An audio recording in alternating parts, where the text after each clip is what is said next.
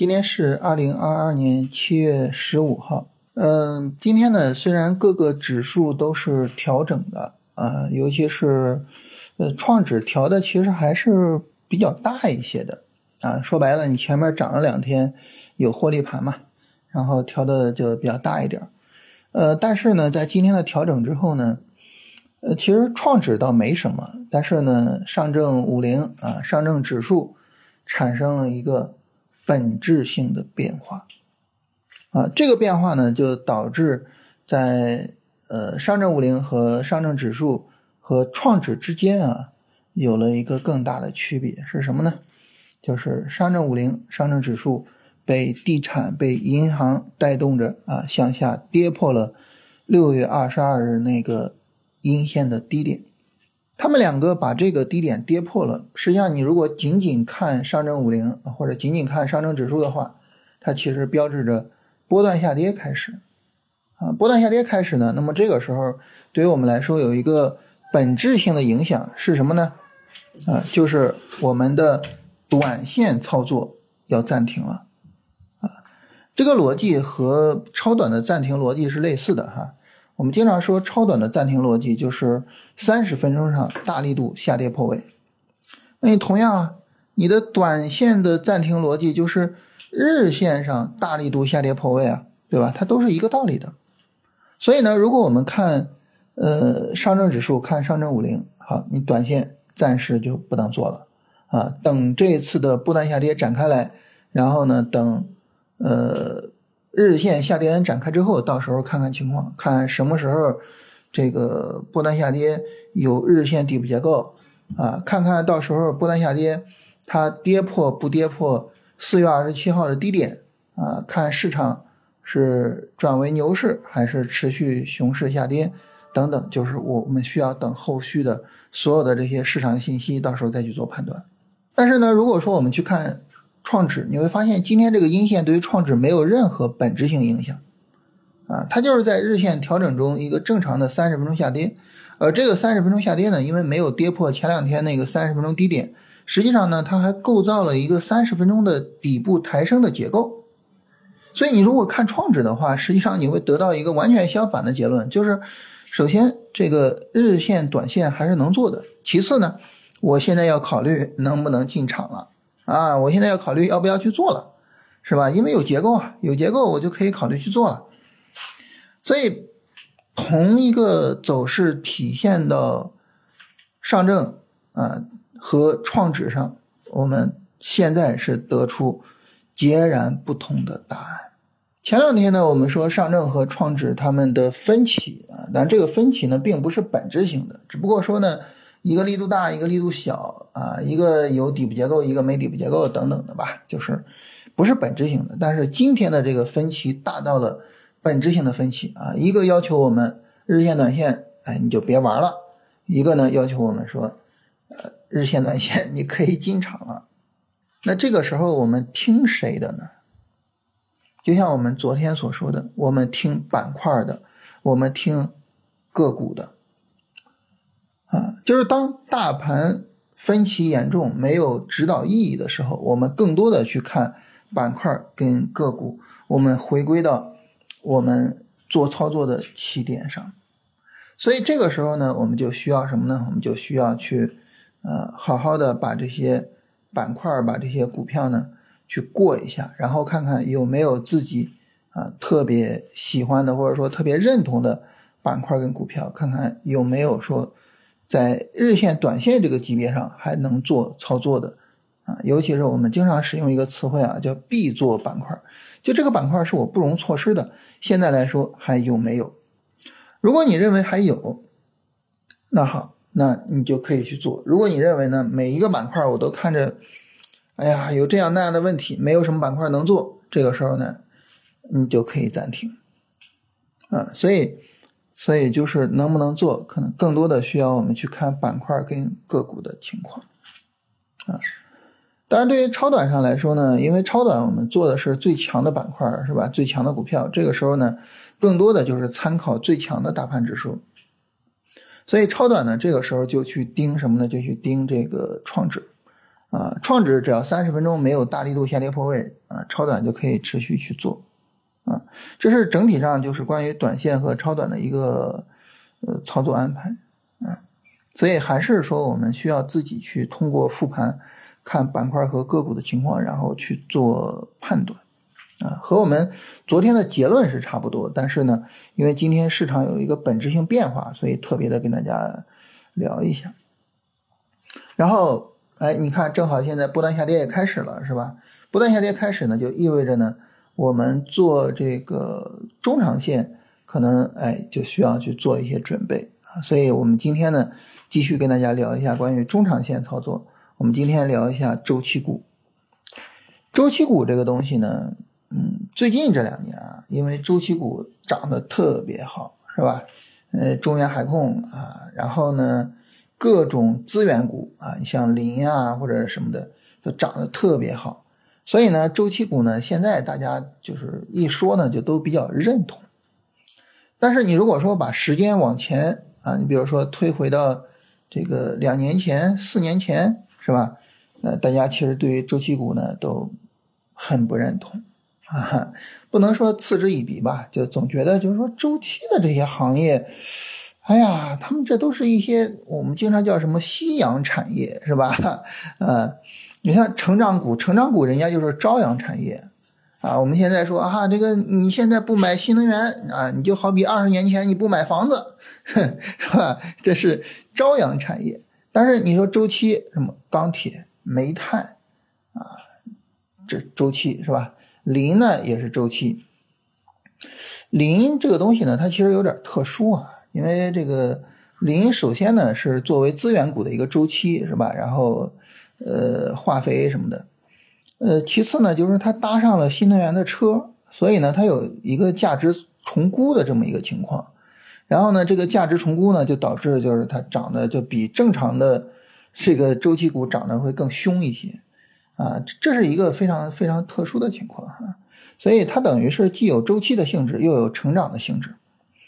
然后在周期上，我们知道最典型的就所谓周期之王是吧？这个海运啊，就是所有的这些这些周期啊，我们都会觉得就是夕阳产业，对吧？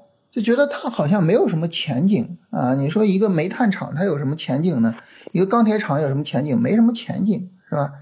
所以呢，就觉得哎，就是周期好像大家就是都嗤之以鼻。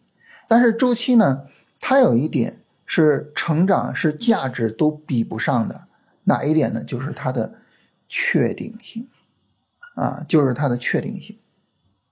因为经济周期这个东西，它它永远是往复循环的啊。我们上高中的时候都学过是吧？呃，经济过热，然后经济衰退，经济萧条，然后经济复兴，然后经济过热，经济衰退，经济萧条，就是永远是往复循环的。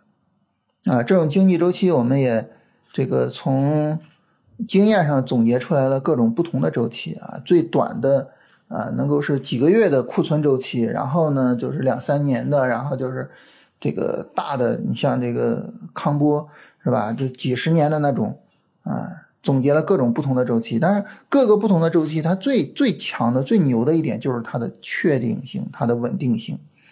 你像我们说这个猪周期是吧？每一次猪周期的上涨周期和下降周期，大概来说啊，就是，呃，短则一年多二十来个月啊，长则三四年，就它的确定性是相对来说是非常非常强的。你比如你在前面这个生猪下跌的时候啊，就是猪肉下跌的时候，然后呢，你去投这个养殖的股票，你知道它一定能起来，只是时间问题，一定能起来。啊，可能不会再有像一九年那么疯狂的一个上涨了，因为一九年那个时候确实非常特殊啊，它叠加了生猪的上涨周期和非洲猪瘟的影响，所以非常特殊啊，可能不会再重现。但是呢，它一个正常的猪周期，一个正常的生猪的价格的上涨，就能够驱动养殖这个板块有一个很大的行情。所以你在它养殖下跌的时候，然后呢，你去定投养殖 ETF 也好。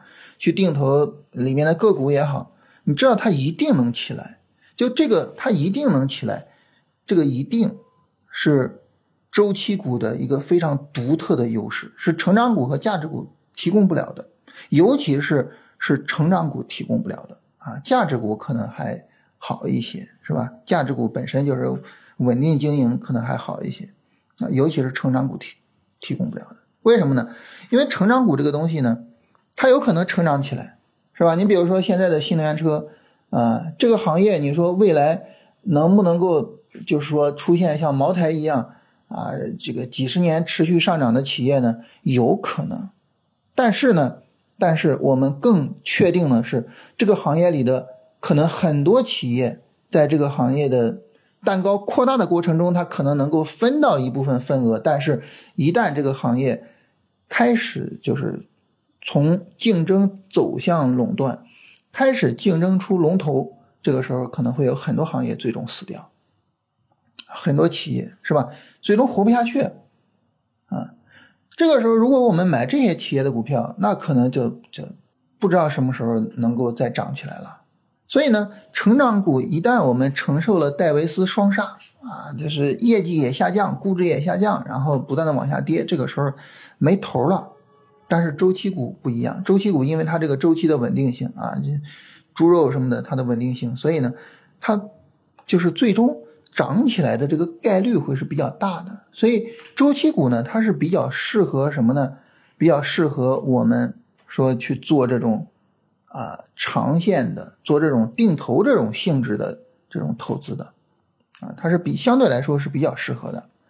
但是在这种操作的情况下，我们就知道，那你一定是什么？一定是首先第一个就是等它下跌，它一定是跌了很长时间，是吧？你你周期是啊，它比如说跌几年，然后涨几年，跌几年涨几年，你肯定是等它跌几年，然后你再去投它，啊，那你说我现在去投海控？哇，这个特别有意思。我我我前两天在医院待着没事儿啊，我翻那个雪球，哎，我不知道为什么这个这个雪球老给我推送中原海控啊，很多雪球上的大 V 就分析，说中原海控未来肯定要再涨十倍啊，必然要再涨十倍或者什么的。那这个这个东西，你说你要让我去分析吧，我我我可能也没有那个能力哈。但是呢，我觉得你现在说海控还能涨十倍。这个这个这个这个位置是不是有点太高了呀？是吧？它涨了几年了，然后你，这我我我我我我觉得好像有点问题，是吧？啊，当然海控呢，它其实也有一个很长时间的调整了哈，调了也有一年多了啊，就是就是就是这个位置有有点问题啊，太高了。你说这个东西能不能买，能不能涨？这个。我觉得不太好说啊，它可能还能够再涨一波啊，月线上再来一波也很正常啊。但是呢，就是这种位置它不太属于说我们做周期股的那种位置。你做周期股的位置，它应该是跌了很长时间才行。你包括什么呢？包括像煤炭，是吧？煤炭现在这种位置，你说你你做个短炒能不能行呢？它现在有个小波段，是吧？日线小波段。你做个短炒能不能行呢？不好说。但是呢，你要说我我长长期持有，我做周期的反转，然后我定投什么的，啊，这位置肯定是不对，是吧？它涨了这么长时间了，你你聊这事儿，那肯定是不对呀，对吧？所以呢，周期这个事情呢，首先一个它应该是跌了几年之后，啊，这是第一点。第二点是什么呢？第二点很重要，就是它有这个反转的可能性。啊，有这个反转的迹象，然后呢，然后我们开始投。啊，在这儿呢，跟大家说一下关于海控，在海控反转之前啊，半年时间吧。当时那个时候，其实我身边就有人开始投海控了，啊，然后他们就跟我聊这些东西，就是说海运的这些东西，然后造船，然后什么什么。那个时候还没有疫情的事情啊，然后不知道说疫情后来推波助澜，居然把海运搞成这样子。那时候还没有，但是他们通过什么造船呀，通过这些海运的这些运费呀，各种情况去分析，就说这个海空可能会有一波。大家知道那个时候距离海空的最低点只有半年时间，大家可以就是说你先不看走势，你猜一下，从他们开始投海空。到海空最低点，海空跌了多少？可以猜一猜，半年啊，半年跌多少呢？百分之五十，百分之五十。这这个是很恐怖的一个事情啊！就是如果说你去投这个东西，因为它它是在一个长期下跌中嘛，你去投这个东西，你如果投的稍微早了一些，从你开始投到它最终反转那个点，有可能价格上差距会非常大，有可能会非常大啊！当然，它最终呢，海控大家都知道，那肯定是赚了很多钱出来的，但是中间那个就是还是非常煎熬的。所以这个时候呢，你一定是需要你在基本面上给自己足够的信心，啊，只有这样呢，你才能够熬过那半年的时间，熬过那百分之五十的下跌，啊，当然这个熬它不是说就是啊，我我发现了，然后啪我就满仓，啊，肯定不是啊，就是买，然后跌了再买，然后越跌越买，就是这种方式。这样的话呢，你成本整个摊薄下来，呃，距离最低点就没有差太多了，是吧？然后从最最低点一涨涨起来之后，你就有利润了。所以这里就跟大家特别强调这个事情是说什么呢？就是你没有足够的对它的基本面的信心，这个时候不要轻易的去投它。为什么呢？第一，你没有足够的信心，你可能扛不过那么长时间那么大幅度的下跌。第二呢，就是如果你没有基本面的信息的话。那你怎么确定这个周期要反转啊？你确定不了周期要反转，你怎么投它呀？是吧？你没有投的这种道理呀，啊，所以呢，在投周期的时候，我们总结一句话，就是我们去投什么样的周期股呢？就是你能够发现它有困境反转的可能的这种周期股，啊，去投这种。所以为什么我说海控现在你？中长线拿值得存疑呢，就在于就是它现在已经不是困境反转的一个什么了。海控现在你像这个雪球上大 V 分析海控，说海控的业绩多么好多么好，然后呢这个运费现在还还还还是保持在一个高位，然后集装箱还是供不应求等等的，这种分析模式就不是分析周期股的分析模式，是分析什么？分析成长股的分析模式，是吧？你分析成长股，你才会去说啊，这个呃，像这家企业它的业绩很稳定啊，然后它明年后年的业绩也很稳定，对吧？你分析成长股，你才会从这个角度去聊啊。你分析价值股，你会就是你你分析周期股，你怎么能从这从这个角度去聊呢？啊，你分析周期股都是什么呢？它跌的 要死的时候，然后呢说哎。现在这个下跌周期，这个下跌周期可能要结束了，原因一二三四五，对吧？就是，所以这是在这样的时候去做操作。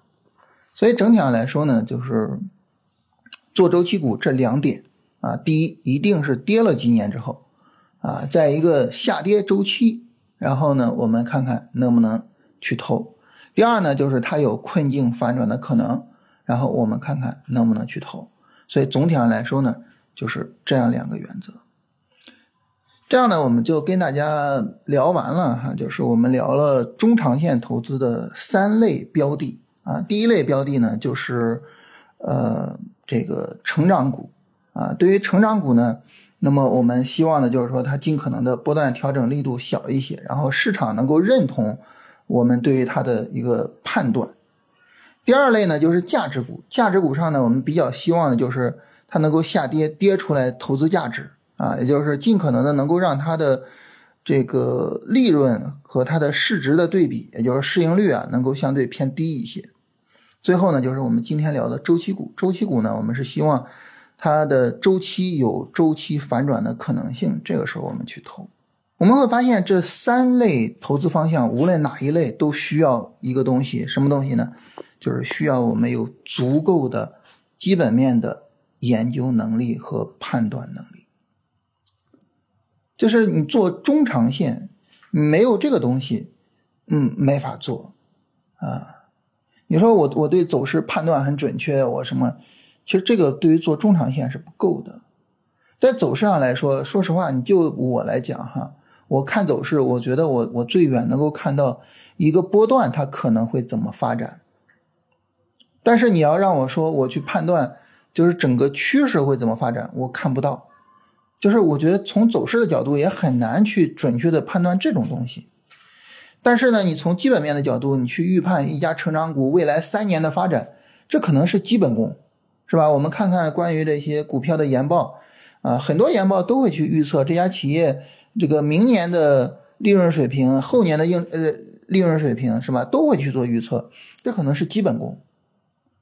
所以呢，就是呃，如果说我们想要获得更大的视野，能够看到更长远的企业的情况和呃股价发展的情况。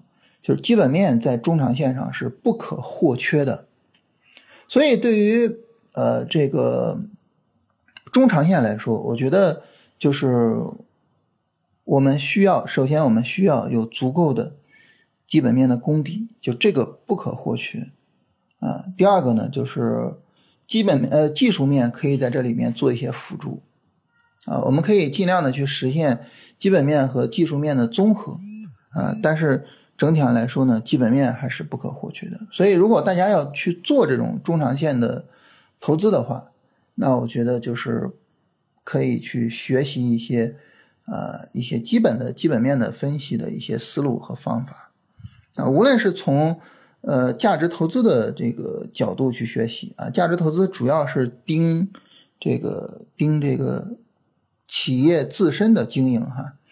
还是从宏观经济的角度去学习啊，宏观经济就分析的就是整个国民经济的发展啊。无论从什么角度学习，我觉得都需要去补充一下相关的资料啊，相关的一些东西。哎，这块儿是我无法提供的，所以这种东西就大家只能说，无论在喜马拉雅还是在雪球还是在什么地方去找一些呃你比较认同的、比较合适的老师，就深入的去学习一下。好，那我们今天就就简单的聊这些内容啊。每周六晚八点，锁定晋阳股市喜马拉雅直播间，徐老师为您独家梳理超短操作板块机会。点击本期音频文稿区的报名链接即可订阅开播通知。